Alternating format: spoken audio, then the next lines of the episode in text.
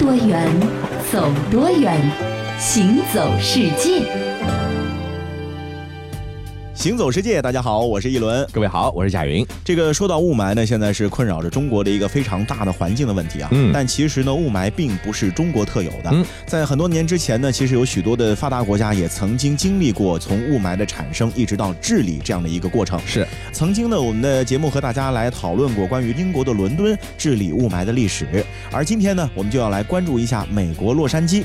从一九四三年到二零零八年。这六十多年的时间呢，洛杉矶呢其实也是和雾霾做了很久的斗争了。是的，那洛杉矶治霾有哪些的经验是值得我们一起去学习和借鉴的呢？接下来的行走世界，我们来和大家一起分享。嗯，说到洛杉矶这个地方呢，其实它是一个非常先天的一个治霾比较困难的地方，因为它的地形啊是三面环山，一面向海，这样的独特的地理状态呢，让这个雾霾呢本身就很难吹散，长期会驻守在这个地方。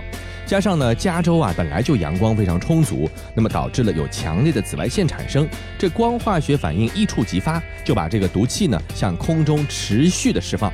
而令世人感到非常震惊的是啊，说从二十世纪四十年代就开始折磨洛杉矶人的这个雾霾，在半个多世纪之后呢，几乎是完全消失不见了。那如今的游客或者新的移民到洛杉矶呢，已经很难想象这个地方呢曾经还有过暗无天日的历史。是的，那说到这个洛杉矶的雾霾啊，从二十世纪四十年代开始产生，它的源头到底是什么呢？我们来了解一下。其实呢，和现在很多深受雾霾折磨的国家和地区一样啊，污染归功于经济腾飞的一个时代背景。嗯。二十世纪四十年代，就是二战期间啊，随着同盟国用于制造飞机武器的资金大量的流入呢，成千上万的商人、游客和移民是涌入到了美国的加州。美国人呢，也是迷上了那片西海岸，产业多样化带来了纺织业、轮胎、家具行业等等的迅猛发展。那么同时，雾霾天在洛杉矶出现的频率也越来越高了。是啊，你看这个时候啊，洛杉矶呢雾霾天是越来越频繁，像气管炎、还有咽喉炎、心脏病这些和过敏性疾病有关的一些疾病呢，也是开始爆发了出来。到了一九五零年代，有一次严重的光化学污染呢，导致了严重的雾霾侵袭的时候，这两天之内，因为呼吸系统衰竭死亡的六十五岁以上的老年人就达到了四百多名。两天啊！那仅仅是一九五零年，就有超过七万一千名居民呢，他们是用脚投票，选择逃离了洛杉矶，再也不要在这住了。拂晓时分，如同无形的野兽，毒气开始扩散，狡猾而沉寂，悄无声息，无所不至。灰色的烟雾袭击了洛杉矶。吞噬了矗立的高楼和街边的汽车，太阳也变得模糊不清，让人们失去了对于方向的所有感知，除了脸上烧灼般的刺痛。走过路过不要错过，这是洛杉矶专属限量版雾霾罐头，每罐只要三十五美分。这可是咱们好莱坞大明星们呼吸的正宗雾霾啊！里面有碳氢化合物，有氮氧化物，有硫化物，如假包换，快来买呀！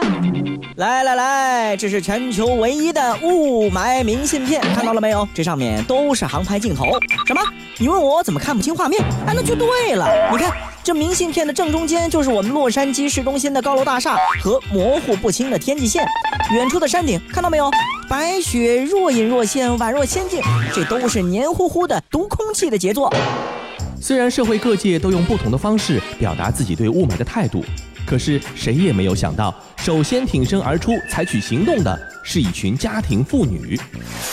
姐妹们，咱们赶快行动起来，做调研、写报告，向政府进言吧！是呀，我们不能坐以待毙，我们得组成一个团体，这样才可以更有效率的进行工作。依我看，我们这个团队的名字就叫做“驱除雾霾”，你们看怎么样？好，好，好，它的缩写正是 SOS，让我们马上开始行动，保护我们的孩子吧！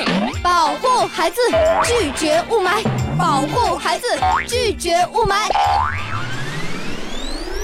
所以啊，这些平时并不关心时事、对于环保科学其实也知道的不多的中产阶级女性呢，开始用自己的微薄的力量去对抗这个雾霾。嗯，一时间呢，他们的队伍呢也是不断的扩大。每每有公开的环境污染情况听证会呢，总会有数以百计的母亲亲自到场。嗯，那与此同时呢，每个人都在愤怒的追问，究竟谁才是雾霾的罪魁祸首？谁要为这样的一个雾霾来负责呢？是啊，那经过研究啊，加州理工大学的一位教授。是一位荷兰化学家，叫做阿里哈根斯密特，他就得出了一个结论，说这个雾霾呢来自于汽车尾气，和阳光发生光化学反应呢，产生了臭氧和有其他的剧毒的物质。那这个重大的发现呢，可以说是一石激起千层浪。那到了一九五一年，雾霾呢就甚至有了以这位科学家命名的新的外号，叫做哈根烟雾。当然呢，他也狠狠地得罪了当时洛杉矶经济的支柱，也就是汽车产业。嗯，所以说这个斯密特呢，因此就迅速成为了一个极度不受欢迎的人。不过啊，冷静下来之后，洛杉矶人呢第一次明确地意识到，给他们带来威胁的雾霾呢，原来就是出自自己心爱的汽车。他们不得不面对这样的一个早有有预感，但是呢又迟迟不愿意承认的一个事实，那就是他们其实每个人都是污染的源头。是啊，那雾霾产生的源头找到了，接下来该怎么办呢？嗯，当汽车尾气中的硫化物和氮氧化物被证实是雾霾的罪魁祸首之后呢，提升汽车发动机效率就成为了科技界的一个当务之急了，得找新的办法。是，那第一个最重要的突破呢，是一九七零年投入应用的催化转换器。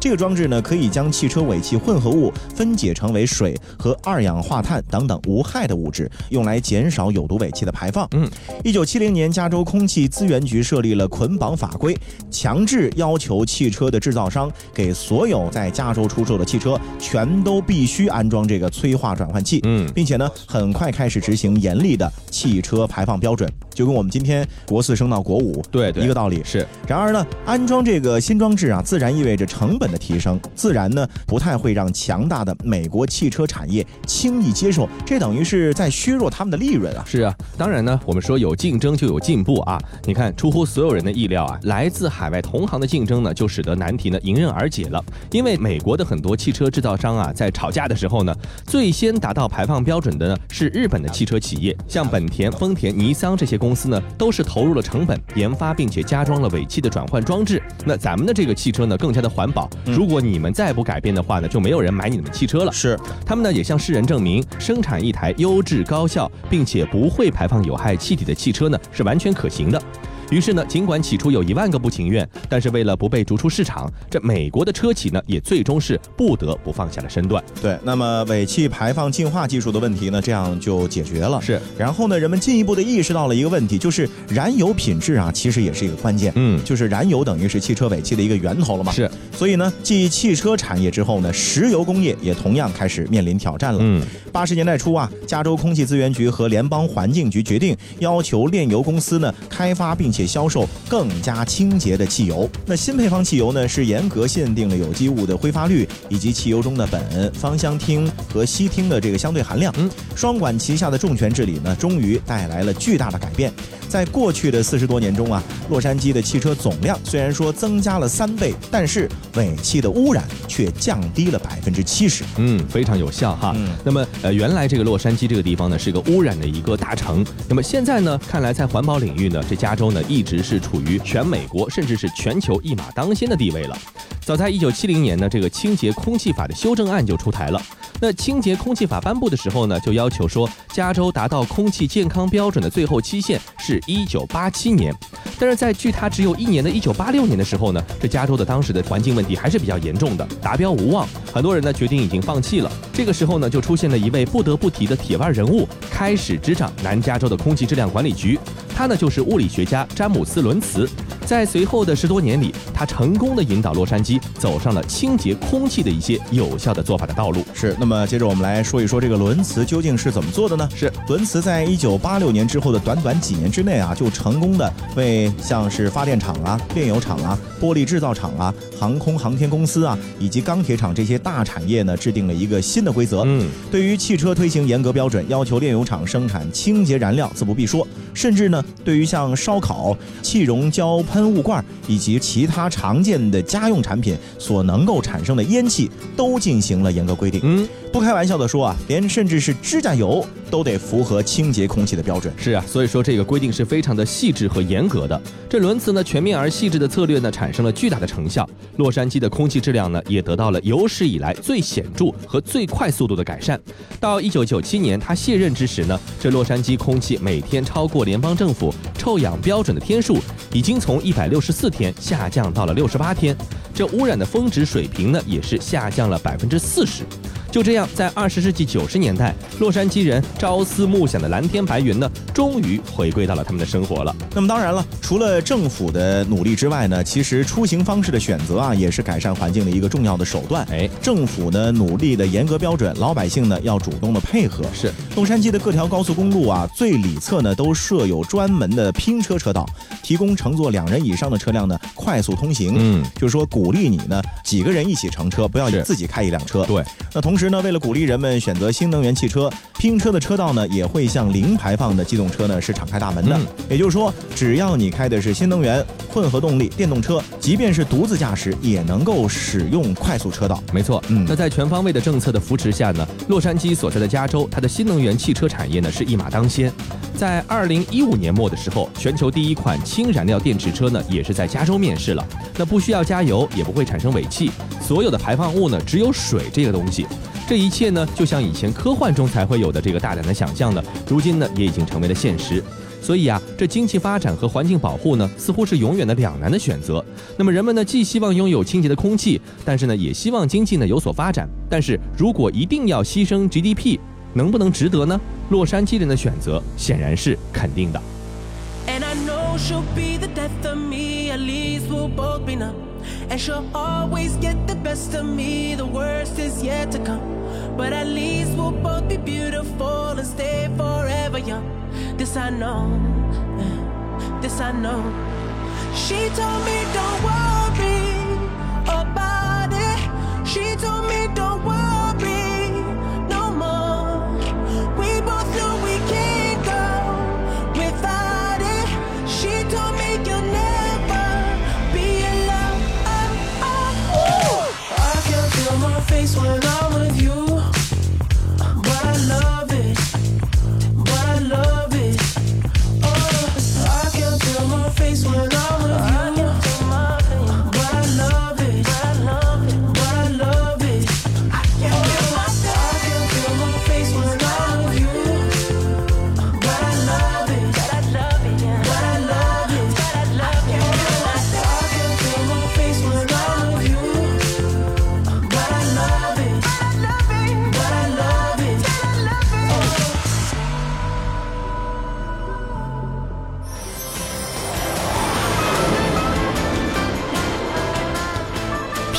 远，走多远，行走世界。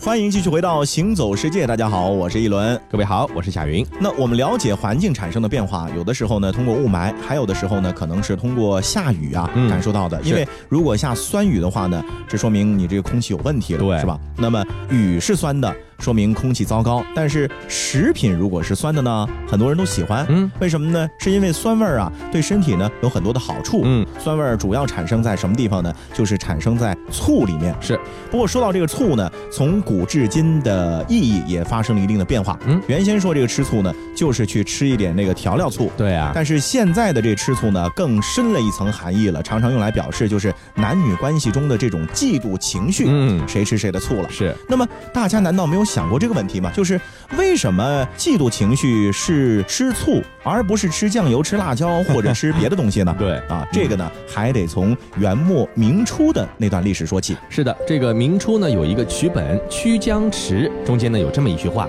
说你和别人说话，我不撵酸，你倒酸了心，皱了眉。那稍晚的《连环计》中呢更有一句说，使我父子在家吃醋撵酸。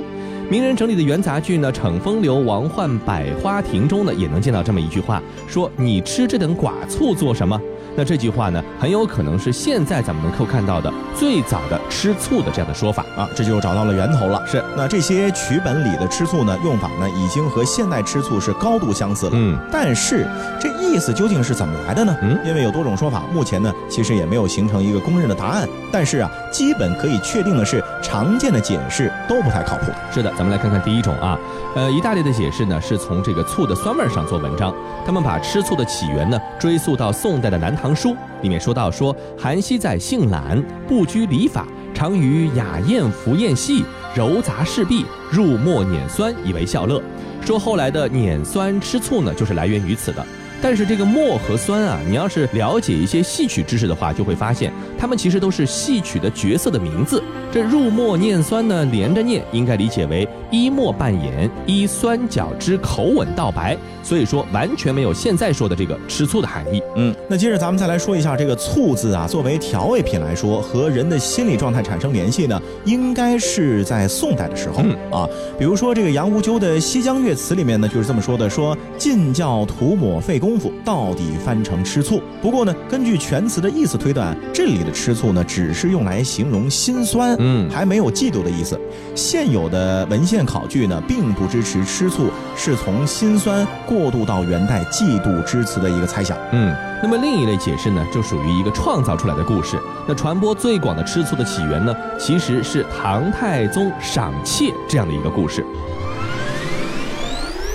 方学龄，朕将眼前这几位美女赐予你，以表彰你对国家做出的贡献。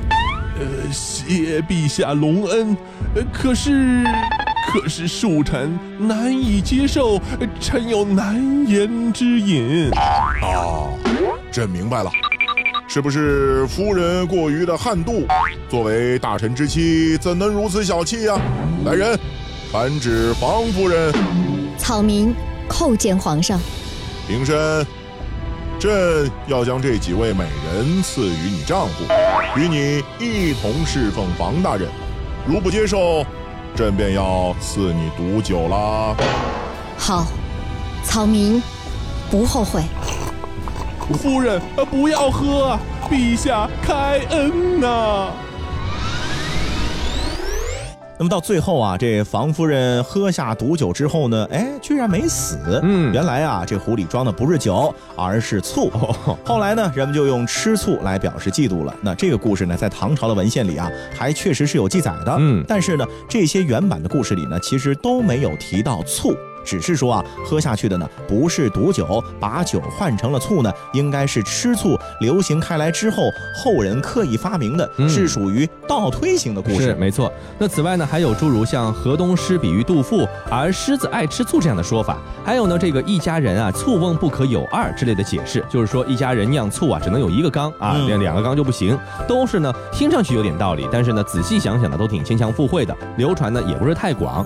所以说，综合现有的诸多版本，南开大学有位教授杨林他提出的这个解释呢，大概是比较合理而且符合史实的。所以啊，就和我们答题一样，嗯综上所述，是杨林教授考证发现啊，唐宋时期呢，醋有俏丽风情的意象。嗯而我们今天所说的吃醋呢，一开始跟争风啊其实是并列的啊争风吃醋嘛，是的，说成是争风争醋或者争风斗醋、争风抢醋，都是女人以俏丽风情相互竞争的意思。嗯然后呢，就是越往下发展啊，这个醋表俏丽的意象呢，就更加的生僻了。嗯尤其是在老百姓的这个口语当中啊，醋呢就是一个用来吃的调味品。嗯所以蒸醋豆醋呢，就慢慢的被吃醋所代替了，跟那个不变的针锋一起啊，沿用到了今天，就变成了针锋吃醋。明白了，醋呢，其实原本不仅仅是我们调味品这一个意思，哎还有别的意思呢，对吧？只是到了后来呢，这第一个意思呢，反而呢衰落了。嗯，那说到酸这个东西呢，其实呢，多吃点醋呢，确实对身体有好处。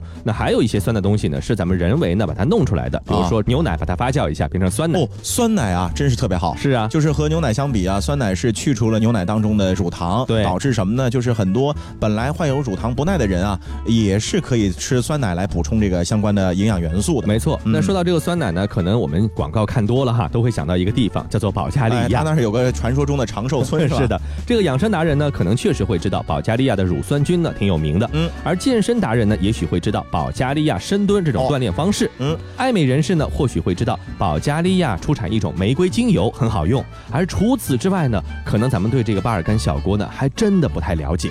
所以接下来的时间，行走世界带各位去探访保加利亚的那些冷知识。嗯，首先关于保加利亚，我们先来介绍一下保加利亚的国歌的歌词。是保加利亚的国歌《亲爱的父母帮》的歌词开头呢，就好像是灯谜一样，勾勒出了保加利亚的地理位置和人文起源。嗯，是这么说的啊，说这个巴尔干山耸云空，蓝色多瑙波涛涌，太阳照耀色雷斯，毗邻印入紫霞中。嗯，那么其实呢，巴尔干小国的历史啊，就好像是东北乱炖一样的，哦混入了各种各样的元素，但是呢，却也一直没有站上主流的舞台。嗯啊，夹缝当中求生存的保加利亚，一直到现在呢，其实就全世界范围来说，存在感可能还是有点缺失的。是啊，所以呢，它也是一个比较冷门的小众目的地。没错，但是保加利亚呢，却绝对是一个让人非常惊喜的一个目的地啊，因为它是地处欧亚非大陆的交叉口。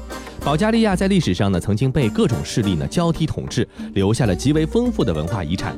在这儿呢，你可以看到色雷斯时期的古墓、古罗马时期的剧场、拜占庭时期的千年壁画、中央圆顶的东正教教堂，还有浓郁土耳其风格的清真寺，以及带着革命色彩的苏式建筑、纪念碑和烂尾楼上的五彩斑斓的涂鸦。所以说，感觉是不同的历史在这儿呢交汇了。嗯，那保加利亚的首都索菲亚呢，其实就是一个最典型的代表。嗯它历史上曾经被古希腊、古罗马、奥斯曼土耳其和苏联呢都控制过。嗯，那其多舛的命运呢，也同样的在这座城市中呢是刻下了不同历史时期的印记。是，那如果你行走在索菲亚的话呢，你既能够从断壁残垣中感受到古老的欧洲文明，又能够在宏大的俄罗斯式的建筑的里面呢，体验出曾经的大气和辉煌。嗯啊，在街边的车水马龙中呢，你会看到现代社会的飞速发展，宗教、人和社会体制的融合和变更呢，赋予了索菲亚多元的一个文化的特征。是，那另外呢，索菲亚除了是一个文明交融的地方之外呢，它还是一个环境非常宜居的地方。嗯，它背靠着维托沙山，气候呢是冬暖夏凉，所以呢也是一个名副其实的花园城市。嗯，市区和郊区啊，还有很多千年的温泉，泉水晶莹剔透，味道甘甜。很多居民呢，常年其实都是喝着这个温泉水长大的，啊所以呢，那儿的温泉又有一个别名，叫做长寿水。所以说这个长寿的秘密到底是酸奶还是水啊？这个咱们要研究一下，也可能许是奶和水加一块儿。对啊，保加利亚第二大城市呢叫做普罗夫迪夫，它呢是一座拥有超过六千年历史、欧洲最古老的城市之一的这么一个地方。今天的普罗夫迪夫呢以展会和活动而闻名，这老城市呢也是焕发出年轻的活力。到每年夏天啊，像音乐节、艺术节、戏剧节呢都会轮番登场，而普罗夫迪夫的爱乐乐团呢，也是在国际和国内舞台上都取得了世界性的认可。因为呢，刚被评为二零一九年欧洲文化之都，所以说必定会有更多的文化活动在这个地方展开。我们前面提到了保加利亚现在的首都呢是索菲亚，但是在历史上呢，曾经有一段时间啊，它的首都并不是索菲亚，是而是大特尔诺沃。这个呢是作为保加利亚第二帝国曾经的首都呢，嗯存在了一段的时间。是，那现在呢，大特尔沃诺呢，也是一个拥有着超过七千年历史的文化古城了。嗯，在中世纪时期呢，这里是巴尔干半岛仅次于土耳其君士坦丁堡的第二大城市。哦，背靠地势险要的查特维兹山，面朝曲折蜿蜒的扬特拉河。这座城市最有特点的地方啊，就是沿着河边的那些斜坡堆叠到山顶的房子，哎呦，嗯这气势非凡，是依山而建嘛。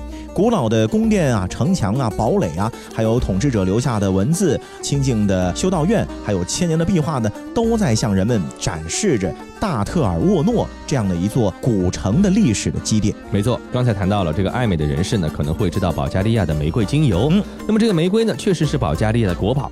每年六月的第一个星期天呢，在玫瑰谷旁的小城卡赞勒克就会举办盛大的玫瑰节。这个时候的玫瑰谷呢，是遍地都是盛开的玫瑰花，可以说是争奇斗艳，花香四溢。这玫瑰姑娘们呢，就会把摘好的玫瑰编织成花环，献给远道而来的游人，还会把这个花瓣呢撒下人群。那玫瑰花农呢，在乐曲的伴奏下呢，会跳着一些欢乐的舞蹈，举行庆祝玫瑰丰收的仪式。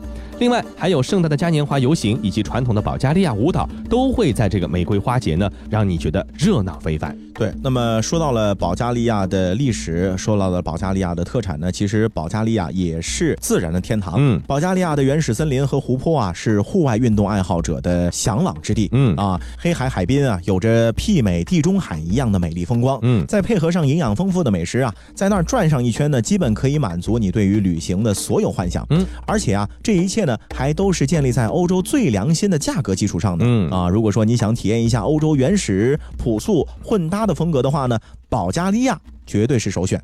好了，以上呢就是我们这期的行走世界的全部内容，非常感谢大家的收听，我是贾云，我是一轮，欢迎大家下次继续关注。